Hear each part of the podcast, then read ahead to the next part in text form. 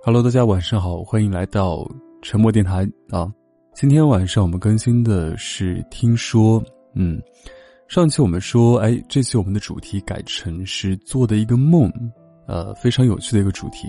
当然，其实，在今天录音之前，我也做了一个梦，而且还梦到了我的初恋女友，梦到我在跟她吃饭啊，等等的，还挺逼真的。但是醒来的时候就。什么都没有了，对，所以让我们来看一下今天听众的投稿。第一位听众叫做 Letter 啊，Letter 还是什么？他说：“我是一个特别特别喜欢做梦的人，几乎每天晚上都会做梦。我就说说最近一个记得比较清楚而美好的梦。梦里面的内容是，有一次王俊凯开演唱会，然后我去听演唱会，就在这时，我的手机掉了。”然后王俊凯高高的举着手机说：“若曦，若曦，你在哪里？你的手机，啊，他的名字叫若曦。因为演唱会人特别多，我挤不到前面去拿手机。我回应他，他也听不到。然后他又继续喊：若曦，若曦。然后台下的粉丝一起说：你在哪里？当我快要挤到前面去的时候，我的闹钟就响了。”啊，果然是一个白日做梦的一个对 现象啊！曾经我也做过。那不管怎么样，至少你醒来的时候，你的手机还在你的旁边，对吧？这个还是比较值得庆幸的。好看第二位听众啊，第二位听众叫做纯生，他说：“沉默哥哥，我来投稿了，不在乎能不能被选上。我之前觉得最近做的梦让我很疑惑，可能是压力大吧。我平时很少做梦。”但是最近做梦次数有点频繁，最可怕的一次是被鼠类咬了手。我去搜周公解梦，大概说会有不好的事情发生。我从未跟任何人说起，但是自己一个人想起来还是会有点害怕，不知道该怎么办。啊，我觉得做梦其实没有必要想的太多，因为它毕竟是个梦嘛。然后其实我做梦还蛮频繁的，我不知道为什么，就最近这两个月吧。可能是因为睡觉睡得太多啊，那其实好的梦、坏的梦我都做过，但是醒来之后就不会再去想它了。对，所以没有必要去专门想这个事情，好吧？好的，那看下一位听众的投稿，下一位听众依旧是潇湘小舞，他说：“谈到我的梦，其实大多是特别无厘头的，但是有一个梦的确让我很难忘。”那个梦是关于我前女友的，她是我的初恋，唯一的女朋友。我和她是异地恋，几乎见不到，从来都是微信联系。但我真的很珍惜她。但是异地恋时间久了，彼此之间也渐渐疏远了。我已经感受到了她的变化。那天晚上，我做了一个梦，梦见她和我提出分手，说要离开我。在那个梦里，我哭得撕心裂肺。那天半夜，自己是哭着醒来的，枕头已经被泪水浸湿了。那种痛，真的刻骨铭心。现在已经分手快两年了，他删了我的微信，我删了他的 QQ。时间总会抚平一切创伤的。现在，我也真正的放下了，只想好好的备战高考，不负自己的青春。啊，这个小五。其实我倒没有梦到过，就是女朋友跟我分手哭醒啊。我的确梦到过我的父母离开我，我是有哭醒的。对，然后其实呃，我想对每一个这个高中的同学哈，一而再再而三的讲，对吧？好好学习啊，青春呃，它是由这个什么痛苦跟快乐结合起来的啊。所以既然分手了，就把所有的精力都放到高考上面。啊，希望你能考出一个好成绩，加油！好，下一位听众来自于日言成语，他说：“关于最近奇怪的梦，我最近印象深刻的就是一个噩梦。我第一次醒来了之后，还会被内容吓哭的。话说，我，我最好的兄弟，八戒、沙僧和唐玄奘一起去西天取经。”我们历经九九八十一难后，来到了大林寺下的黑暗森林。大家遇到了鬼打墙，在森林里迷路了，走了一个多月还是在原地。口渴了就从路边的苔藓上汲水喝，但是没有食物。这时候，唐僧向八戒看了一眼，眼中露出饥渴，最原始的渴望。向我们三个人对视一眼，沙僧摇了摇头，我和我的好友也回避。这时，唐僧脱下上衣，竟露出了八块腹肌，笔直走到八戒面前，扯着他的两耳朵，把他整个人的皮扒了开来，然后蹲下来如毛饮血。最后，我们活了过来。我们修成了正果，在这之后，一日中午，我煮猪头肉，案板上的突然变成了八戒的头，我吓得瘫软在了地上，一阵哭喊到了我的好友家，告诉了我所看到的，我们两人便抱头痛哭，最后我们自刎了，梦结束了。哇，你这个梦感觉的确很扯啊，特别是那一段啊，我我的注意点可能是在。唐僧脱下了上衣，竟露出了八块腹肌。就是他要杀猪八戒，为什么要把自己衣服脱下来，然后露出八块腹肌？说到底还是你的，你的原始的欲望就是八块腹肌，好吧？然后可能你因为哪个爱豆啊，把他把他想象成了唐僧啊，然后把衣服脱下来，就看到了腹肌啊。突然感觉我在做灵异事件部啊，你们的投稿真的太扯了。好，看下一位听众鱼子酱啊，他说：“主编，我又来投稿了，啊，我怎么变主编了呀？说起我的梦，现在仍令我记忆犹新的是梦到那个世外桃源吧，真的每次一想到就很激动、开心。还记得那时在一个两边长满花草的小坡上走着走着，突然左边发现一个大盆地，里面真的和陶渊明的《桃花源记》一样，有桃花树和各种树。”粉粉的一大片，还有湖水、山坡、村庄和田地，田地也是绿油油的。大人们在工作的工作，聊天的聊天，小孩在玩耍。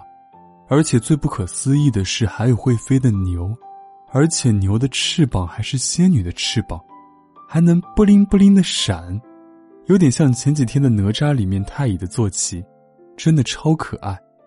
也是很好奇，为什么小小翅膀可以带动大大身躯，但这些在梦里就不感觉奇怪。梦好像到这里就没有了，可能那就是一个可望而不可及的地方吧。但就是喜欢想到它的感觉，那真的是个又美丽又可爱的地方。啊，我没有看过哪吒啊，然后我也不知道他那个坐骑长什么样啊。但是如果牛会有翅膀的话，那不就是吹牛吗？对吧？连牛都会飞，那不就是吹牛吗？不过像桃花源记这样的地方，还是人人都很羡慕的。好，下一位听众叫做住满星星，啊，他也来投稿一个噩梦啊。他说是刚刚做的梦，梦里面我在一个很阴暗的地方，四周特别压抑，安静的可怕。红色的岩浆从四面八方汇入一个巨大的山谷里，山谷的四周只有一个窄窄的小路，稍有不慎就会掉入谷底。我贴着小路旁的石壁，慢慢朝着远方的空地走去。期间，我几次踩空，差点掉下去。画面一转，充满岩浆的谷底突然伸出几根巨大的石柱，有高有低。最高的那根石柱上立着一个巨大的机械。那个东西，就像一个巨大的砍刀，刀刃很锋利，刀柄很长，整个刀不快不慢的绕着一个点转。在这个机械下边也有一根石柱，上面站着一个穿着一身粗布衣服、散着头发、低着头、弓着背的男人。我躲在一块岩石后面，仔细观察着一切的变化。这个时候，我听到了远处传来的声音。片刻过后。一队人从一个石门后出来，领队的是一个外国人，他手里好像拿着一个很重要的东西。领队和那个男人像是在争论什么。突然间，那个男人所站的石柱逐渐升高，但那把转圈的刀却停了下来，刀刃离那个男人的脖颈不到一厘米。那个男人得意的笑着，对领队说：“别忘了，这是我设计的机关。”只见那个领队拿出手里什么东西，不知道做了什么。刀动了起来，唰的一下，那个男人的头颅飞到我的脚边，动脉中的鲜血喷洒而出，鲜血染红了刀刃，他的身体笔直的躺下，跌入岩浆中。我与那双眼睛对视，那眼睛瞪得巨大，满是血丝，空洞无神，被砍断的脖子血肉模糊。我吓得一屁股坐在地上，用脚蹬着往后退。可能是动静太大，惊动了那个领队。我拔腿就跑，但因为路又窄又陡，没跑多远，我就一下重心不稳，头朝下摔下去。翻滚的岩浆离我越来越近，直到被岩浆吞噬后，我就醒了。这个梦半年内一共我做过三次，加上这一次，一共四次。每次梦到的画面都一模一样，每次惊醒后，梦里的那双眼睛，和我跌入谷底的画面，还有鲜血飞出来的场景，交替出现在大脑里面，不断放大，就像是亲身经历过、亲眼见过一样。一闭眼睛，全是那个梦的场景，往后再想起，还是会背后发凉。哦，前面在读的时候，那个画面让我想到了电影版的神话，我不知道你们有没有看过，就是金喜善和成龙演的，但是后面那个画面好像确实有点像惊悚片，但是我就有个疑问啊，为什么这个梦你会连续做四次，而且都是一模一样的？这个哎就有点奇妙了。那以我做灵异事件部的经历啊，通常如果有这样的听众投稿，我都会建议他去寺庙拜一拜，或者。找人看一看啊，但是我不知道为什么，我觉得这个会不会是你的前世的经历呀？哎，我真的没有碰到过说，哎，一个梦可以做四次一模一样的，我连两次都没有做过。所以如果有听众有类似的经历，你们也可以在留言当中写到，有没有说一个梦连续做过三四次这样子？好的，下面一位听众是卡坦金，他说，在九月十八号，也就是前天晚上。我和闺蜜一个被窝就值班睡觉，可是我梦到我带着她去我们那里的旅游景区，刚好看到我妈。我不知道我为什么会害怕见到我妈，想什么就有什么。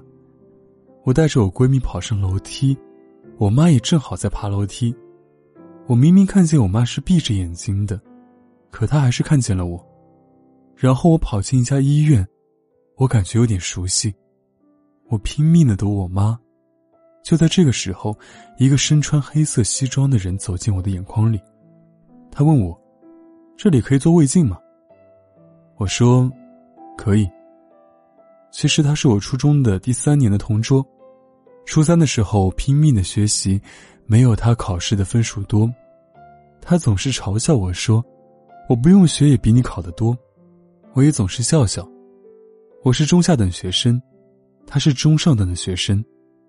他每次说我的时候都很开心，我总是很自卑。可惜我们同在一个学校，但见面从不说话。后来买高中的时候，他有了他的天使，我还是有一点难过。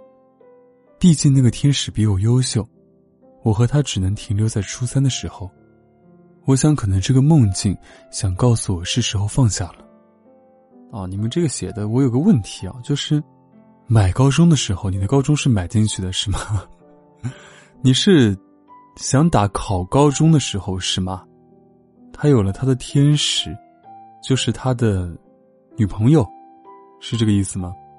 就是我特别不理解，就是你前面说很自卑，然后你也没表达对他的喜欢，但是最后的结局是告诉你放下了，感觉你好像曾经对他有过喜欢一样。不管怎么样吧，我觉得。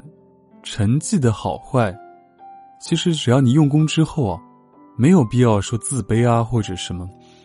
对我我特别不喜欢大家就是在读书的时候，在学校的时候啊，就变得很势利，就是可能谁成绩好，谁就很骄傲，谁成绩差就很自卑。我觉得没有必要有这样的一个心理啊，因为它确实不能代表什么东西啊。好，下面一位听众叫做昼眠池。他说：“前几天梦见去网吧玩四三九九小花仙，点开衣橱里看见好多衣服和翅膀。当时我还感慨着小学的时候这些都需要打钱才有的，现在都免费送了。返回游戏界面去参加活动换衣服，一进去就在一个城堡一样的房子里面，有很多熟悉的人也在里面。当我看着窗外的时候，就看见有一只手伸了进来，想要抓住我，我就使劲的跑，其他人也跟着跑，跑着跑着就跑到了房子外面，可是找不到方向，就像沙漠一样，所有人都特别绝望。回到房子里面，不知道该怎么办的时候，特别大奥特曼出现了。奥特曼把怪兽扛在肩上。看着影子给我的感觉，就像是一只哈士奇坐在人肩膀上。怪兽被打败后，我们就趴在奥特曼的肩上飞走了。啊，这个听众还是个女生啊，呃，一开始在玩这个什么小花仙啊。不过我是九四年的，我小学的时候也玩四三九九，但是没有看过小花仙这个游戏啊。可能我不关注女生的游戏吧，但是还蛮奇怪，蛮好奇的，就是女生也看奥特曼。好的，来看下一位听众的投稿。好，下面这位听众他是一个表情啊，他说：“沉默，我要投稿。小时候有一次做梦，是我骑着自行车去一个村庄玩，首先穿过一个火车隧道，那个隧道伸手不见五指，我只凭感觉一直往前骑，很神奇的什么都看不到，竟然不会摔倒。梦里感觉很真实，还怕压到碎石头什么的。”但还是骑过去了，然后进入了一个小村庄，村庄很安静，我逛了一圈没有见到一个人。这时走到了一个类似农村四合院的地方，就是一个院子里有几户人家，终于看到一个屋子里走出来一个男人，我就问：“你们这个村子怎么一个人都没有啊？”那个男人用很小声的声音回答我说：“因为这个村子里有个连环杀人犯。”村子里的人都不敢出来。你快到我屋子里藏一下。我听了心里咯噔一下，没有人敢出来，为什么这个男人敢出来？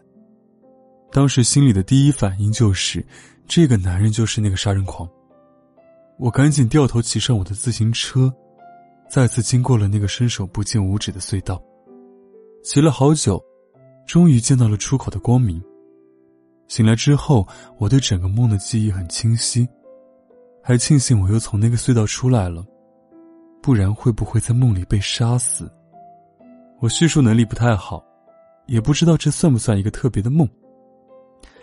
啊，这个听众 很可爱哦，我回复他收到，他说好开心，竟然还会回复啊！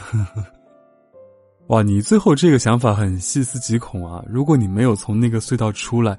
会不会在梦里被杀死？感觉有一种《盗梦空间》的感觉。